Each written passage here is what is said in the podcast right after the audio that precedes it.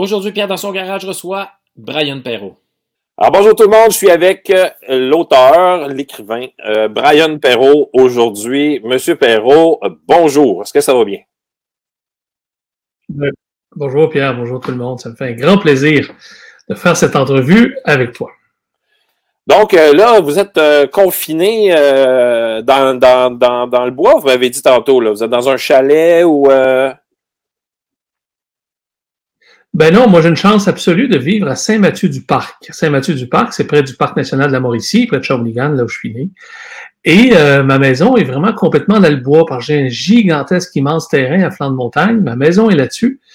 Et euh, fait que je vis toujours euh, finalement dans le bois, un peu confiné. Puis euh, mon Internet fait 54 000 km, 44 000 km aller-retour parce que je suis par satellite ça oh. fait euh, près de 15 ans qu'on m'annonce euh, le, câble, qu'on m'annonce la, la fibre. Ça fait 15 ans que je l'attends. Fait que, fait qu'en attendant, je voyage, je fais comme David Saint-Jacques. Chacun de mes messages, ça va dans l'espace, puis ça revient. Fait que des fois, ça coupe un peu. Voilà. Bon, ben, on va y aller tranquillement. Euh, c'est, c'est, c'est, génial que vous puissiez vivre dans une telle maison, dans un bel endroit. Vous m'avez dit que vous veniez de Shawinigan. On va juste montrer où est-ce que ça se situe? C'est pas loin. En fait, quand on prend la 40, on a à un moment donné deux options. Hein. On tourne vers Trois-Rivières ou on s'en va chez vous. Ben, c'est ça. Si vous montez au nord, vous approchez de Shawinigan, puis vous voyez très bien le parc national de la Mauricie. C'est que moi, je suis juste à côté, à l'entrée de Saint-Mathieu-du-Parc. Donc, euh, c'est vraiment un endroit fantastique de nature. Puis de toute façon, Shawinigan, c'est une ville, euh, c'est une ville où il y a beaucoup, beaucoup, beaucoup de nature. J'ai un ami vietnamien euh, qui reste à Trois-Rivières, puis qui dit souvent euh, Shawinigan, c'est la ville dans la forêt. Donc, euh, c'est ça, avec l'accent. Donc, donc, on a cette chance-là d'être près de la nature. Puis moi, j'ai été élevé à Shawinigan. Euh, j'ai grandi là, j'ai fait mes études là. Je suis allé vivre euh, au Portugal pendant un an pour continuer mes études là-bas. Je suis revenu, j'ai fait mon cégep ici, je vais aller à Montréal, continuer mon, euh, mon parcours. Puis je suis, euh, ça, j'ai continué à Trois-Rivières, puis, je suis revenu dans ma région parce que bien que j'ai habité à plusieurs endroits, je me suis jamais senti euh, chez moi, ailleurs que chez moi. Et chez moi, ben, c'est ici. Donc, je, c'est là que je me sens bien. Voilà. Donc, c'est ici que j'habite. On dit que personne n'est prophète dans son pays. Euh, c'est pas votre cas. Ben, je peux dire qu'à Shawinigan, j'ai une bonne, j'ai un bon appui de la population. Les gens reconnaissent beaucoup euh, ce que je fais. Euh, les gens reconnaissent l'importance de l'art, de la culture aussi dans, dans leur vie. Et puis, euh, ils sont très... tu sais, quand tu vis dans une petite communauté, tu sais, c'est sûr, bon, 50, 60 000 personnes, je sais plus trop. Je connais pas tout le monde, mais, mais tu sais, si je vais à l'épicerie, c'est sympathique. Les gens font « Hey, M. Perrault, bonjour, ça va? » Même si je les connais pas. Donc, donc, c'est comme un immense village euh, dans lequel moi je suis connu, je connais pas tout le monde, puis, puis les gens me saluent, puis j'ai l'impression d'être un élément important d'une communauté. Puis quand on est dans une communauté, puis on a un, rôle, une fonction, ben on se sent à l'aise, puis on se sent accepté, puis, puis bon, ben on a envie de continuer à faire ce qu'on fait. Je veux vous revenir sur votre parcours scolaire. Vous avez dit que vous avez fait euh, toutes vos études à Shawinigan. Donc, c'est le primaire, le secondaire, le collégial aussi? J'ai fait mon primaire, euh, c'est ça, ce primaire ici, euh, secondaire également, dans deux polyvalentes. Et puis ensuite, j'ai eu une chance exceptionnelle d'aller euh, vivre un an. J'ai fait le programme d'AFS Interculture Canada. Puis je suis allé vivre un an au Portugal, où j'ai refait mon secondaire 5 là-bas. J'ai vécu dans une famille portugaise là-bas qui ne parlait pas français ni anglais. Oh. Donc, ça a été une fantastique expérience parce que j'arrivais, j'allais à l'école dans une nouvelle langue que je connaissais pas du tout, le portugais. Et, euh, et là, on commence, tu sais, euh, ça, commence le premier jour à table avec euh, une fourchette, ou uma faca, un garfo, mesa, un prato, puis là, bon, et là, tranquillement, ben, tu assimiles la langue et pendant un an, euh, j'ai étudié, moi qui viens de Shawinigan, j'ai étudié à Almada. Puis Almada, c'est tout, c'est l'autre côté du fleuve de Lisbonne. Fait qu'il y avait une magnifique ville à côté. Wow. Puis j'y allais en bateau. Fait, le oh! féerique, c'était exceptionnel. Magnifique. C'est quelque chose qui a, qui a marqué mon existence, ça. Vraiment marqué dans tous les sens. J'ai encore des amis au Portugal. J'y retourne aux deux ans à peu près. J'ai mes habitudes à Lisbonne. C'est vraiment une seconde nature pour moi. J'ai gardé la langue, je lis, j'écris en portugais. Donc, euh, et après ça, quand je suis revenu, ben, euh, j'ai fait mon collégial ici à, à Shawinigan. Puis il est arrivé quelque chose dans ma vie, je savais pas trop quoi faire, moi, de mon existence. Mmh. Puis, euh, à un moment donné, j'ai fait cégep en spectacle. Oh. Puis, euh, j'ai fait un texte, tu sais, puis je faisais un monologue, tu sais, puis fait ça. Puis, puis j'ai gagné la finale locale. Fait que ah, c'est je suis allé à la finale régionale, puis je l'ai gagné.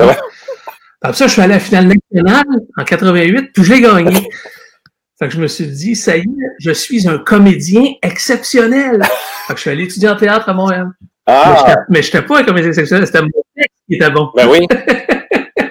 Je suis un peu trompé. j'ai étudié ensuite à, Montréal pour devenir euh, acteur et ensuite professeur de théâtre. Mm-hmm. Parce que je me suis vite rendu compte que jouer ne m'intéressait pas. Vraiment, ce qui m'intéressait, c'était les textes de théâtre. C'était, euh, c'était les univers euh, théâtraux. Alors, j'ai fait une maîtrise ensuite à, à Trois-Rivières en études québécoises, où j'ai étudié dans mon mémoire de maîtrise le loup-garou dans la tradition orale du Québec. Ce qui fait de moi le seul loup-garologue au Canada. OK. Mais c'est, vraiment, mais c'est, vraiment. J'ai la chance d'être avec, d'être avec le spécialiste des loups-garous ce matin. Wow! Mais qu'est-ce qu'on fait avec ça, avec, une maîtrise euh, en loup-garou? Rien. Rien. Vraiment rien. Parce que vous n'êtes pas appelé. Euh, ben, vous n'êtes pas appelé non plus sur des panels ou des, des tables rondes pour parler de loup-garou. Et comme il n'y en a pas beaucoup et, euh, et j'ai pas de clientèle de gens qui se transforment en bêtes qui viennent me rencontrer pour régler leurs problèmes, euh, ça sert à rien. Ça sert à rien puis ça sert à tout en même temps. Mm. Pourquoi? Parce que ça m'a permis d'étudier quoi? L'anthropologie de l'imaginaire, euh, les grands symboles, la psychanalyse des contes de fées, et toute une foule de, de livres théoriques que j'aurais jamais rencontrés dans ma vie qui ensuite sont la base de toute l'écriture que j'ai menée avec Amos d'Aragon. Fait que ça a donné quoi? Absolument rien dans, dans la vie concrète d'avoir un boulot puis de se trouver une... Mais ça a été une fondation hyper importante pour la suite de ma carrière que je n'aurais pas réussi si j'avais pas eu cette fondation-là. Voilà. Mais là, vous parlez de, bon, vous avez euh, bon, terminé l'université, la, maîtrise et tout. Vous, vous, vous, êtes engagé où? Vous faites quoi après? Vous vous mettez à écrire euh, Amos ou euh, qu'est-ce qui se passe entre ça? Non, moi, non, moi j'étais professeur. Donc, j'ai, j'ai, enseigné au primaire, secondaire, cégep. Et, et le plus longtemps avec la maîtrise, c'est que j'ai enseigné au cégep. J'enseignais le théâtre et le, le français. Donc, donc c'est ça que je faisais. Et euh, j'avais écrit trois, j'avais écrit des romans déjà parce que je m'intéressais euh, aux gens. Des romans qui avaient connu un, succès, euh, euh, comment, un succès d'estime. Un succès d'estime, ça, ça veut dire que les journaux en parlent, la télévision en parle, la radio en parle, mais qu'il n'y a personne qui les achète. Et un jour, l'éditeur euh, chez lequel je publiais a dit J'aimerais ça lancer une série mythologique, fantastique, médiévale, entre Harry Potter et le Seigneur des Anneaux. Ça te tenterait-tu d'essayer Puis, euh, puis j'ai, euh, dit Ben, pourquoi pas? Puis en me fiant sur le fond euh, que j'avais en mythologie, ben, j'ai écrit la série Amos d'Armon. Et c'est comme ça que ça a continué jusqu'au moment où euh, j'ai pris des congés sabbatiques qu'on appelle au cégep, jusqu'à après un an et demi où on m'a dit T'enseignes-tu ici, toi, ou t'enseignes plus ici? C'est à quoi j'ai répondu, ben, j'enseigne plus ici. Oh! J'écris. des livres. Et là, le, et là, l'écrivain est vraiment, euh, euh, comme on dit, là, vous, euh, vous étiez sur votre X. Ouais, ouais, j'étais sur mon X, j'étais sur, en fait, j'ai découvert dans ma vie, là, j'ai 52 ans, j'ai commencé à écrire à 27 ans. Les Amos, ça arrive vers 33 ans, 32, 33 ans. J'ai découvert que le sens de ma vie, moi, puis tout le monde a un sens de sa vie, Euh, j'aimais beaucoup l'enseignement, mais c'était pas ça. Puis j'ai fait d'autres choses, puis c'était pas ça nécessairement. Euh, c'était la culture. Tout ce qui touche à la culture. Que ce, soit, ben, que ce soit les spectacles, que ce soit la mise en scène, que ce soit le théâtre, que ce soit l'enseignement, mais, et tout ce que j'ai fait qui touchait la culture, ça, ça avait un écho, puis ça fonctionnait. Tout ce que j'ai essayé dans le reste, ça a toujours foiré avec les succès que j'ai eu, ben, j'ai eu de l'immobilier, ça n'a pas marché. J'ai eu, eu un restaurant, ça n'a vraiment pas marché. j'ai essayé plusieurs, affaires. Puis, je me suis pété la gueule à bien, bien, bien des places. Et toutes les places où c'était pas la culture, ça marchait pas. Fait que là, j'ai compris à un moment donné, je me arrête, culture, écoute, les arts visuels, tout ça m'intéresse, mais euh, dans une optique de, gestion et de promotion de la culture. Mais vous avez, vous avez essayé, mais là, c'est ça, ça, c'est vraiment génial. Là, vous avez essayé l'immobilier, vous avez été restaurateur. Euh, c'est des, des, coups de tête ou c'est euh, Ah, ça me tente, mon ami fait ça, je vais le laisser moi aussi. ou, je, me Ouais, ben comme, comme artiste, on se dit souvent il faut diversifier ses affaires. Puis euh, diversifier ses affaires, ça voulait dire ben, essayer d'autres choses dans d'autres domaines, dans d'autres sphères. Euh, fait que je l'ai essayé pour m'apercevoir que ça sert à rien de diversifier ses, affaires quand tu n'es pas bon dans ces affaires-là. Parce que tout ce que tu fais, c'est pas diversifier, c'est de créer des problèmes. Puis, euh, euh, fait, qu'à un moment donné, euh, tu sais, quand tu es bon dans la vie pour faire quelque chose, peut-être deux, trois affaires, moi, je suis bon pour faire une chose, la culture. Bon, c'est tout. C'est ce qui m'intéresse vraiment. Euh, mais tu peux être bon pour faire deux, trois affaires, mais tu peux pas tout faire et tout bien réussir dans la vie. Tu sais, moi, je peux pas. Euh, d'ailleurs, tu sais, j'essaye. Tu sais, je vais vous dire, j'ai, j'essaye de travailler manuellement. Mais j'ai tellement aucun talent, c'est effrayant. Je comprends le principe. Non, mais je comprends comment, mettons, on change un tuyau. Je, comprends, je suis intelligent, ça va. Mais je suis pas capable de le faire. je sais pas assez, j'ai oublié si je. Tu sais, fait qu'à un moment donné, on est fait dans, la vie pour faire des choses. Je pense qu'on a un chemin pour, pour aider les autres, pour servir sa communauté, tout ça. Puis quand on l'a trouvé, ben, il faut y aller là-dedans, tu sais. Moi, j'ai pas réussi en restauration, mais j'ai un ami, moi, qui est restaurateur, qui a une chaîne de restaurants. Ça marche. Mais pourquoi? Parce que c'est sa vie. Puis c'est ça qu'il aime. Puis il, en fait, puis il y a une chaîne et puis ça. Il y a le. il y a le oui, puis c'est ça. Il y a, il y a ce qu'il faut à l'intérieur, tu sais. Puis, je suis en admiration, je me demande comment il fait pour passer sa vie dans, dans, cet enfer-là, parce que pour moi, c'en était un. Euh, puis les cuisines, puis les inspections, puis la MAPAC, puis le tout, puis les employés qui partent, puis qui reviennent, puis oh my God, comment il fait? Je ne sais pas, mais ça, c'est sa vie, tu sais, puis lui, il aime ça. Fait que voilà. Euh, Monsieur Perrault, au, ben, durant votre. On va, on va, il va y avoir deux, deux aspects à ma prochaine question. La première, c'est les difficultés que vous avez pu rencontrer, soit dans votre jeunesse, euh, soit dans votre choix de carrière, soit même dans votre carrière d'écrivain et tout ça. Euh, j'ai mis le mot fantastique parce que est-ce que c'est bon, peut-être que ma question va avoir trois volets finalement, mais est-ce que c'est plus difficile de percer dans le fantastique que, que, que dans le, je vais dire le réel. Là? Pierre s'en va euh, dans la forêt, il rencontre un loup, et bon, et bon. Et ça, c'est la première et la deuxième, premier et deuxième aspect. Le troisième, qui vous a inspiré? On va commencer par vos difficultés. Qu'est-ce qui, euh, quelles difficultés vous avez rencontrées quand vous étiez jeune, par exemple? Est-ce que vous en avez eu? Et comment vous avez fait pour vous sortir de ça? J'en ai eu plein de difficultés, euh, notamment à l'école. Tu sais, moi, j'étais. Moi, je suis un étudiant moyen. Tu sais. Moi, je suis un 70% 70% primaire. Moyen, moyen. Puis on va dire, oh, peut-être 75 en français, pas plus. Euh, euh, dans tout, je suis vraiment, vraiment moyen, j'ai rien de spectaculaire. Euh, et curieusement, c'est plus j'évolue, moins j'ai de difficultés. Euh, secondaire, euh, ben, je passe ça avec ça sur 70, 75% tout ça. Puis là, je vais au Portugal, puis évidemment, là, c'est pas pour les notes, mais j'apprends la langue et puis tout ça. Puis quand je reviens au cégep, hey, là, ça roule, tu sais, je suis dans, euh, j'étudie euh, dans un programme qui s'appelle psychologie, puis tout ça. Puis là, euh, puis là, je fais du 80% tu sais. Fait que ça, c'est le fun. Puis après ça, je vais à l'université, je fais mon bac, tu sais. Puis là, je, fais du 90% tu sais. Puis je t'en maîtrise, puis après ça, je fais, du 95% à côté. Pourquoi? Ben, parce que plus j'évolue, plus je vais vers ce que j'aime, bien que j'ai connu plusieurs choses. Et plus j'aime une chose, plus je le comprends facilement. Plus je le comprends facilement, plus j'y mets du cœur. Plus j'y mets du cœur, plus j'y mets de l'attention. Plus j'y mets de l'attention, meilleures sont mes notes. Puis, puis c'est, puis c'est comme ça.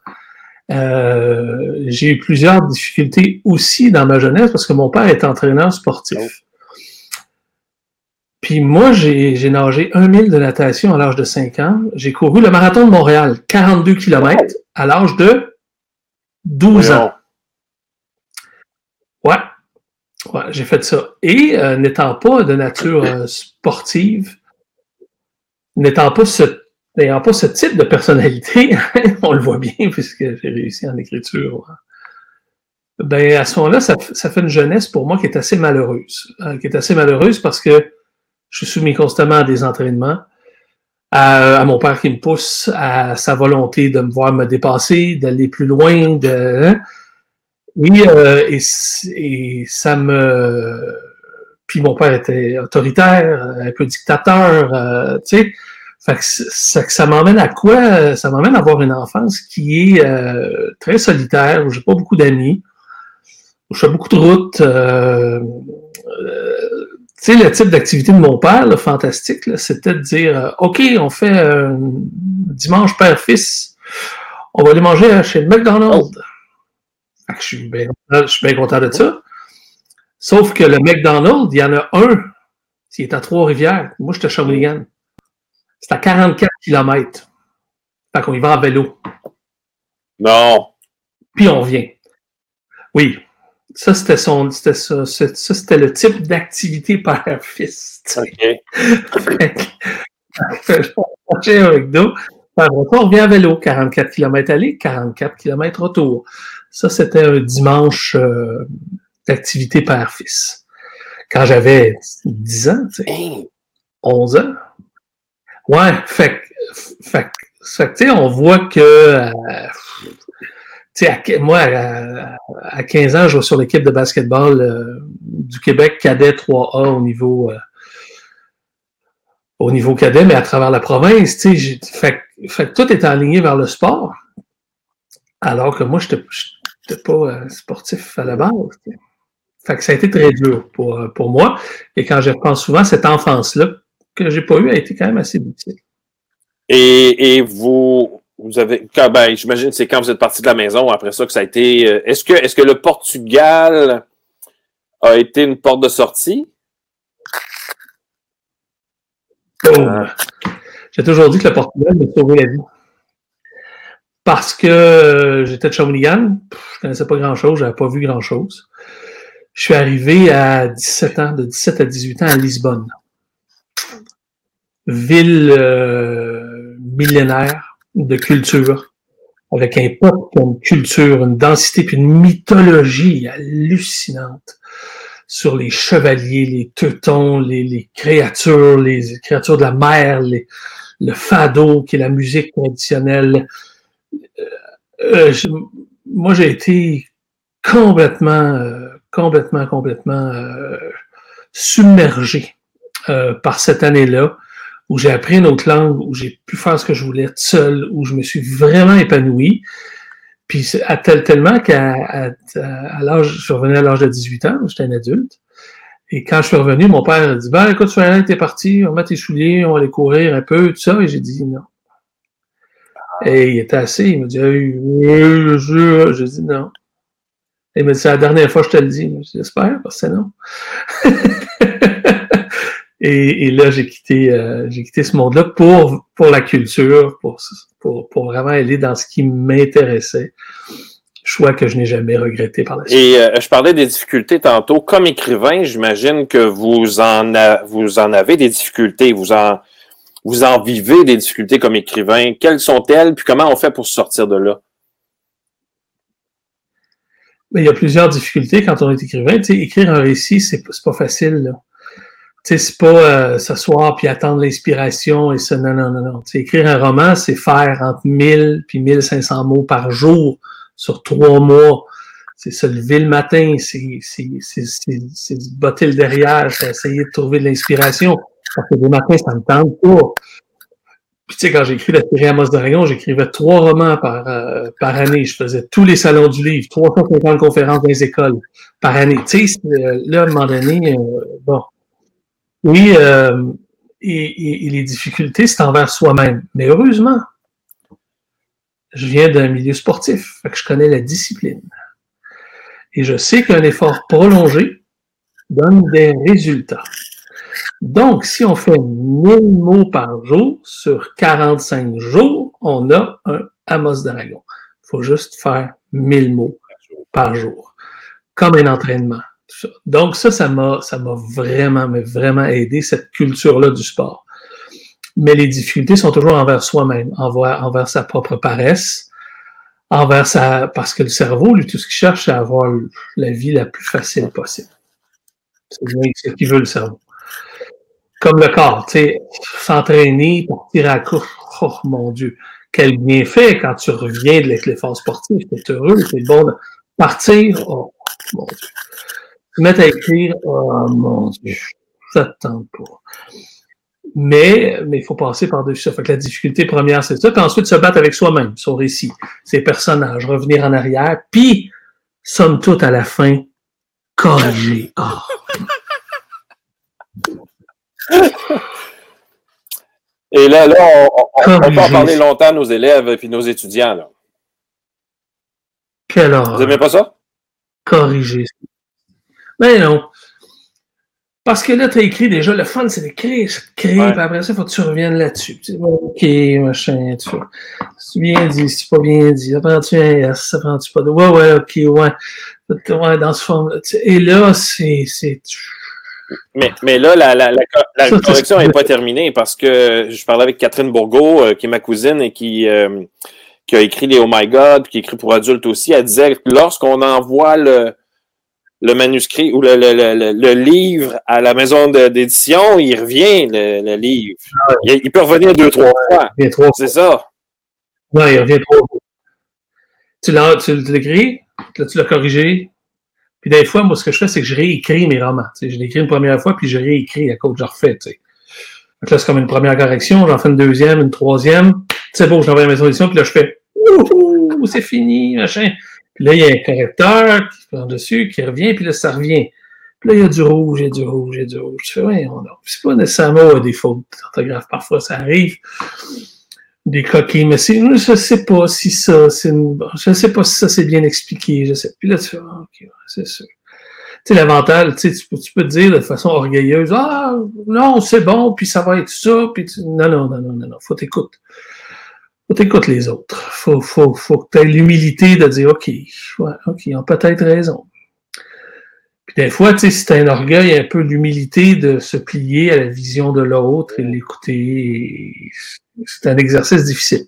Parce, qu'en passant, si c'est clair pour la personne qui reçoit votre manuscrit, ça ne sera pas nécessairement clair pour votre public cible. Ben non, ce qui est clair pour soi, c'est si tu l'as mal exprimé. Toi, pour toi, c'est bien exprimé, mais elle qui le reçoit, c'est c'est la communication. Tu sais, moi, je suis un émetteur, ça s'en va chez un récepteur.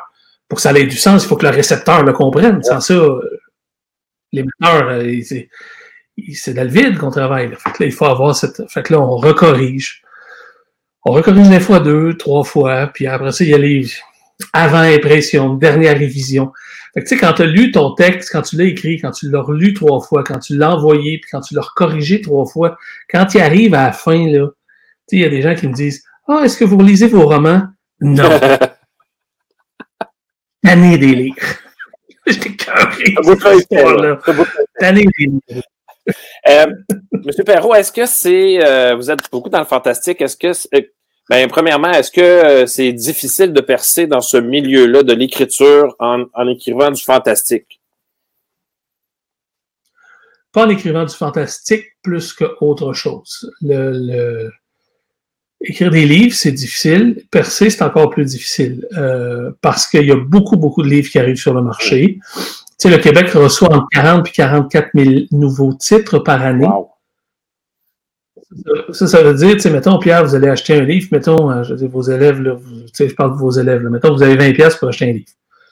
Vous allez dans une librairie, n'importe quelle, rentrez dans n'importe quelle librairie, regardez le nombre de titres que vous avez. Si vous avez jamais entendu parler d'un auteur, vous ne savez pas ce qu'il fait, vous ne savez pas ce qu'il écrit, ah, il y a le choix, là. il y a de la poésie, il y a de la bande dessinée, il y a des livres de recettes, il y a des biographies, il y a des romans d'aventure, il y a des grands classiques. Il y a, puis- mais, mais, mais plus il y a de livres, ça ne nous donne pas plus d'argent pour acheter. Ça nous donne plus de choix. Ouais. C'est bien pour l'acheteur. Ça ne donne pas plus d'argent. Donc, donc, donc, donc, il y a beaucoup de livres qui sortent. Et faire son chemin et trouver sa place là-dedans, c'est euh, c'est difficile, que l'on fasse du fantastique ou que l'on fasse euh, autre chose. Ce qui fait maintenant qu'un livre fonctionne par rapport à d'autres, c'est une série de circonstances qui font que tu gagnes au bingo ou tu gagnes pas. Tu as, la bonne, t'as les bons chiffres et les bonnes lettres au bon moment, puis là, ça fonctionne, ce qui est arrivé dans le cas. Euh, Est-ce qu'il y a des gens qui vous ont inspiré euh, au courant de votre vie, là, que ce soit là quand vous étiez jeune euh, ou plus vieux ou plus adulte ou euh, est-ce qu'il y a des, des, des, des personnages marquants Oui. chez vous? Ben, J'ai beaucoup de professeurs qui m'ont inspiré. Euh, Denise, euh, mon professeur de secondaire euh, 2, 2, 2, 2, 3, c'était 3, secondaire 3, m'a, euh, il y avait un concours d'écriture à la commission scolaire de, de, de la Mauricie. Puis euh, Denise m'a, euh, m'a dit, tu devrais participer. Denise, c'était une, euh, tu sais, dans il y avait des anciennes religieuses qui enseignaient. Ça en était une, tu sais, elle était toujours habillée en bleu. Elle avait cette petite croix-là. Puis elle mesurait, euh, je pense, je pense qu'elle mesurait, elle mesurait pas 5 pieds. Puis elle était frisée, puis elle avait serrée, puis elle avait des grosses lunettes. puis euh, tu sais, moi, dans ce temps-là, moi, là, je mesure 6 pieds 3, tu sais, mais dans ce temps-là, je mesurais déjà 5 pieds 11, 5 pieds 10, tu sais. J'étais un grand flambeau. Puis, euh, je me rappelle, je me rappelle que la petite me disait, tu devrais participer au concours, toi. Il y a quelque chose. Puis, ouais, j'aimerais savoir ton texte la semaine prochaine. Je faisais, ouais, ouais, ouais. Puis, euh, puis elle a insisté, tu sais. Puis jusqu'à, jusqu'à, jusqu'aux menaces. Mon professeur me menaçait. Euh, 5 et 1, 110 livres, me menaçait. Et j'ai finalement remis un texte que j'avais travaillé. J'ai gagné euh, le concours et j'ai été publié, mon premier texte en secondaire 3, dans un livre de la commission scolaire. Elle avait vu ce qui était en moi que je ne savais pas. C'est ça la force d'un professeur aussi. C'est de voir ce qu'il y a dans ses élèves. J'ai eu, euh, eu beaucoup de professeurs qui m'ont, euh, notamment à l'université, j'en- j'enseignais, j'étais en enseignement, puis j'en ai un qui m'a dit, euh, parce que j'essayais fort, il m'a dit, Brian, arrête, enseigne pas ce que tu sais, enseigne ce que tu es. Si tu es passionné, c'est ça que tu vas communiquer. La passion, parce qu'il dit, te rappelles-tu de la matière qu'on t'a enseignée au primaire et au secondaire? Ben, la matière, euh, oui. Non, non, ça parce que tu l'as intégré. Te rappelles-tu des professeurs qui t'ont motivé, qui étaient passionnés? Je ben oui, je me rappelle d'un tel, je me rappelle de M. Laure en français, je me rappelle d'un tel, je me rappelle de ça. Ben, c'est ça qu'on retient. C'est pas la matière, c'est la passion pour la matière. J'ai fait, ah, ok, ok, c'est ça. Fait que, tu sais, Georges, euh, euh, ça. Puis, j'ai eu une chance exceptionnelle. Moi, j'avais un auteur fétiche euh, quand j'étais jeune qui s'appelait Henri Verne, qui a écrit une grande série qui s'appelait Bob Moran. Puis, euh, un jour, alors que j'avais dans la quarantaine, euh, j'ai reçu un, livre d'un ami pour ma fête. C'était Bob Moran, une réédition, puis tu pouvais joindre le club Bob Moran. Alors, j'ai joint le club Bob Moran à, Bru- à Bruxelles, en Belgique. Puis un jour que j'allais faire des signatures en, Belgique, à Londres et puis à Paris, euh, j'ai écrit au club leur disant, ben, je, je sais que M. Verne a 92 ans, Mhm. l'auteur. quelque part dans une librairie, j'aimerais ça faire signer mes livres. Tu sais. Et le, président du club là-bas m'a dit, m'a écrit, m'a dit, j'en ai parlé à Henri, parce que Henri il le connaissait bien, j'en ai parlé à Henri, et Henri vous invite à prendre un café chez lui. J'ai failli mourir, failli faire une crise cardiaque. Et je suis allé chez Henri Verne, qui avait 92 ans, il m'a reçu chez lui. Puis on a parlé, puis parlé, puis ensuite, ben moi, je suis devenu éditeur. J'ai eu la chance ensuite de l'éditer, puis d'éditer des Bob Moran aussi. Euh, puis Henri est devenu un ami, puis aujourd'hui, Henri a 101 ans. Euh, il est toujours à Bruxelles. Et là, je parle moins parce que c'est plus difficile, mais, euh, mais il a resté pour moi, Henri Verne est resté un mentor qui a eu, à un moment de ma vie, ça a fait une grande différence parce que c'est grâce à lui que j'ai continué la série à Mozaragon, qui s'appelle Le Sanctuaire des Braves. J'ai fait trois livres, sur lesquels la série télé euh, va sortir en septembre. Fait que sans Henri, j'ai pas de suite là, puis j'ai pas de série télé. Fait que vous voyez comment ça comment ça fonctionne. Ça. Fait qu'Henri est un grand mentor. Wow. Euh, dans tout job qu'on a, il y a quelque chose qu'on aime, puis il y a quelque chose qu'on n'aime pas, mais qu'on est obligé de faire. Je pense que ce que vous aimez le moins, là, vous en, nous en avez parlé un peu tantôt. Je pense qu'on va parler de la correction. Mais, mais, euh, mais, mais, vous êtes aussi, euh, vous faites des pièces de théâtre, vous avez monté des spectacles. Peut-être aussi qu'il y a des parties dans ce, ce bout-là que vous aimez moins. Mais qu'est-ce que vous aimez le plus dans le travail que vous faites maintenant? Qu'est-ce que vous aimez le moins? Euh, dans tout travail de création, ce qu'on aime le plus, c'est la création comme telle. Ce qui est, ce qui est le plus plaisant, c'est de commencer un projet. C'est de dire, OK, qu'on soit en théâtre, qu'on soit dans, dans, un spectacle, qu'on soit... C'est de monter quelque chose, de réunir une équipe ou de réunir ses idées. De, ça pour, pour mijoter le projet, ça, c'est ce qui est le plus fantastique le plus euh, difficile, c'est quand on arrive à la moitié du projet. La moitié du projet, il y a toujours un, down qui se fait. Où là, on doute. Et le plus difficile, c'est de euh, être capable de passer par-dessus le doute. Parce que toutes les bonnes idées qu'on a eues au départ, après tant de temps, elles nous apparaissent complètement complètement surfaite ou euh, ça, marche pas. C'est parce que ça. C'est parce qu'on remet tout en. Oui, bien parce que aussi, ça fait plusieurs mois que vous travaillez après ce projet-là, puis là, ça fait comme ah, me semble que mon idée est moins bonne qu'elle était au début. Voilà, c'est du déjà vu. Euh, Et là, on, on négocie avec l'abandon. Et ça, c'est difficile. Négocier avec l'abandon. Parce que parce qu'il y a quelqu'un en arrière qui n'arrête pas de dire c'est pas bon. Ça ne marchera pas. C'est pas intéressant. Mais, attendez, attendez, attendez. Attendez, bougez pas. Il y a quelqu'un, euh, physiquement une personne, ou c'est vous qui vous parlez en disant c'est pas bon? quand vous dites qu'il y a, quelqu'un en arrière, c'est des gens qui essaient de vous, ben, pas nécessairement de vous décourager, mais qui, qui disent qu'ils vous aiment tellement que Va-t'en pas là-dedans, c'est pas bon. Est-ce que c'est quelqu'un ou c'est vous qui vous parlez? Personnellement, c'est personnellement et c'est aussi des gens qui, euh, qui vous disent ça. Euh, pensez-vous que, quand j'ai dit à ma famille, mes parents que j'allais étudier, étudier en théâtre, euh, pensez-vous qu'ils ont sauté de joie? Donc, euh, ouais, mais mon gars, tu gagneras jamais ta vie avec ça. Ouais, mais tu, tu as-tu bien pensé? Ouais, mais tu vas avoir une vie de misère. Ouais, tu... Il y a personne qui m'a jamais dit, ouais, mais si c'est ça qui te rend heureux, fais-les.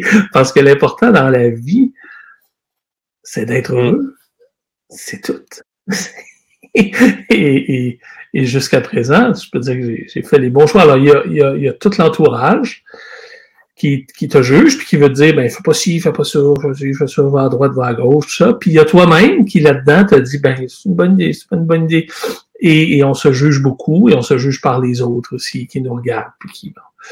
Puis ça, en même temps, ça, ça fait, que dans n'importe quel projet, il y a les autres et il y a nous aussi. Et, c'est ces voix-là, c'est ce que j'appelle négocier avec l'abandon, c'est ces voix-là qui sont toujours constantes et qui, et qui martèlent leur message il faut réussir à passer, euh, à passer au travers. Je pense que c'est la plus grande difficulté.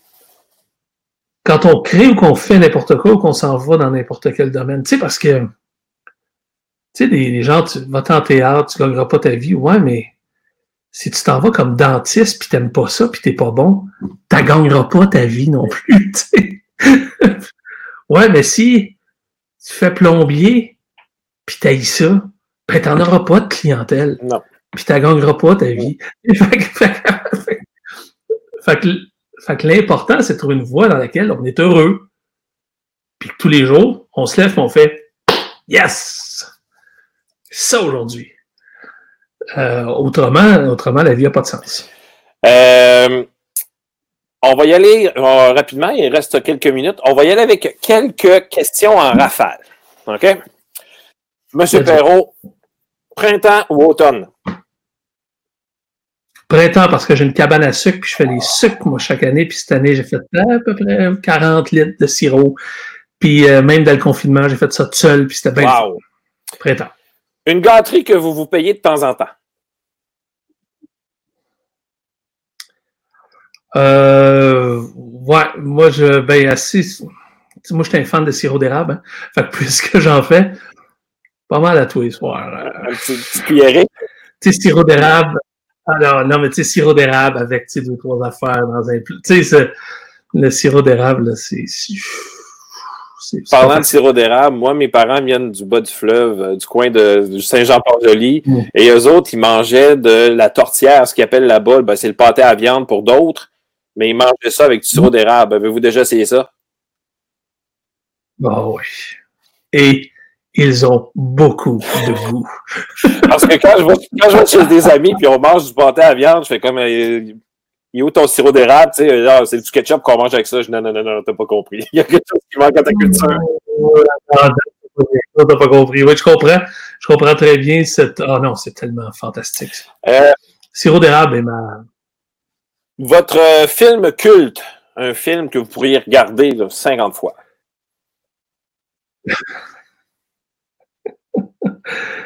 euh, ça s'appelle The Return of the Killer Clowns. Euh, le retour des clowns tueurs. complètement débile. Euh, de clowns qui viennent de l'espace. Puis les, les, euh, volants, c'est des chapiteaux qui descendent. Puis ils sortent, puis ils prennent les gens, puis ils les enroulent dans de la barbe à papa pour les manger plus tard. Puis la seule façon de les tuer, c'est de leur tirer sur le nez. Et quand ils, sont, ils touchent le nez, ils font pouf! Puis ils disparaissent en confetti. C'est moitié horreur, moitié. Euh,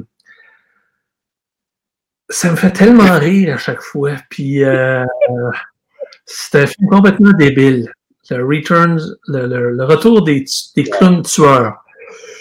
Je vous conseille ça, c'est un vieux film euh, complètement débile. Puis ils ont, ils ont, des, ils ont des dents, les clowns. Les je, vais, aller voir ça, je vais aller voir ça. Si vous aviez, euh, si vous pouviez revenir dans le passé, euh, où est-ce que, où est-ce qu'on, où est-ce qu'on serait et qu'est-ce que vous changeriez? Euh, je changerais peut-être tous les investissements que j'ai faits qui n'étaient pas en culture. Ah. je changerais peut-être ça. Autrement, je retournerai euh, l'année que j'ai vécu au Portugal, de 17 à 18 ans, connaissant l'importance aujourd'hui que ça a pour moi, pour l'apprécier davantage, parce que je l'ai apprécié, je l'ai aimé, mais, mais ça a tellement changé ma vie que j'essaierai encore de mieux apprendre, de mieux m'intégrer à la culture, de mieux faire les choses. J'essaierai de, j'essaierai de devenir, je pense, meilleur là-bas que j'ai D'en profiter, euh, d'en profiter encore euh, plus que vous en aviez profité. Ouais, Ouais, d'en profiter, ouais, d'en profiter encore plus parce que parce que c'est, ça, ça, a changé ma vie, puis ces souvenirs-là sont tellement marquants, puis euh, c'est peut-être que j'en ferai ça. Euh, avez-vous un projet là démesuré? C'est un rêve de fou. Est-ce qu'on pourrait vous dire, vous avez carte blanche, vous avez tout l'argent dont vous avez besoin. Qu'est-ce que vous faites avec ça? Quel projet vous menez avec ça? Le rêve, euh, j'ai pas nécessairement de rêve fou.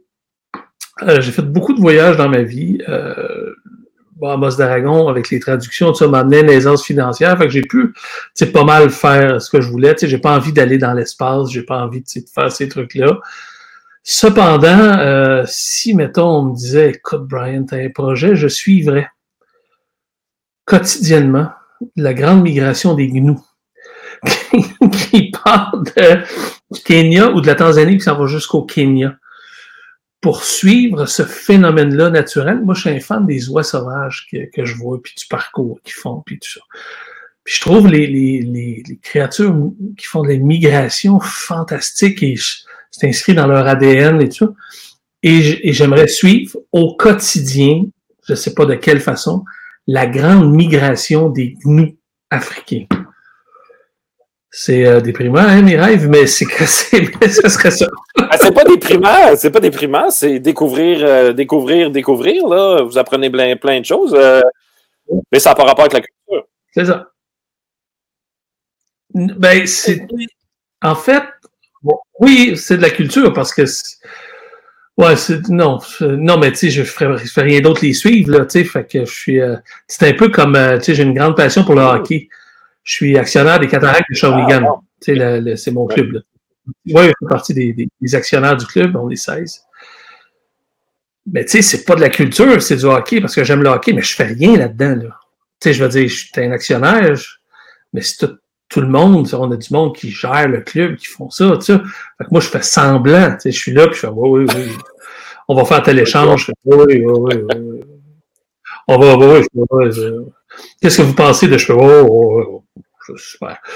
Puis je regarde le match. Mm-hmm. Alors, puis je suis un amateur de spectacle. Alors, le hockey pour moi est un spectacle. La grande migration des gnous pour moi est un spectacle. C'est peut-être le Ah, voilà, voilà. Monsieur Perrault, c'est déjà la fin. Auriez-vous un petit mot pour nos jeunes euh, primaires, secondaires? Euh, euh, qu'est-ce que un conseil qu'on pourrait leur donner? Ouais. À votre âge, on ne sait pas l'école à quoi ça sert puis on se dit que c'est je fais là, puis pourquoi je suis là, pourquoi je fais des mathématiques, puis pourquoi tout ça? Puis on sait pas à quoi ça sert, puis on, on a envie de tout sacrer là, puis de passer sa vie à faire autre chose, puis tout ça. Et la seule chose que je vais vous dire, c'est que vous n'en avez pas encore conscience, puis vous ne le savez pas encore, puis c'est bien plate, mais tout ce que vous faites là, ça sert de fondation. Et plus votre fondation va être solide, plus la maison que vous allez faire de votre vie ensuite, que vous allez appuyer sur la culture et l'éducation, va être solide, va être grandiose. L'école, ça sert à ça.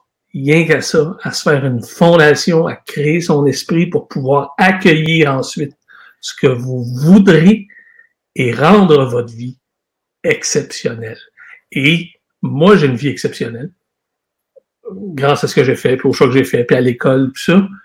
Puis une vie, on en a rien qu'une. faut pas la rater. Puis il faut se donner le maximum de chance pour justement que ces fondations-là soient solides, pour après ça qu'on ait une vie où on soit heureux, parce qu'à la fin, il y a vraiment rien que ça qui compte. Parce que tout l'argent que vous allez ramasser, tout le vous partirez pas avec. Fait que euh, tout ce qui va vous rester, c'est le bonheur d'avoir vécu ce vie-là. Et pour ça, il faut que vous ayez des assises qui soient Et euh, je, veux, revenir sur 30 euh, secondes sur ce que vous disiez. Vous disiez que vous étiez un élève moyen, mais c'est selon les standards du système d'éducation d'aujourd'hui.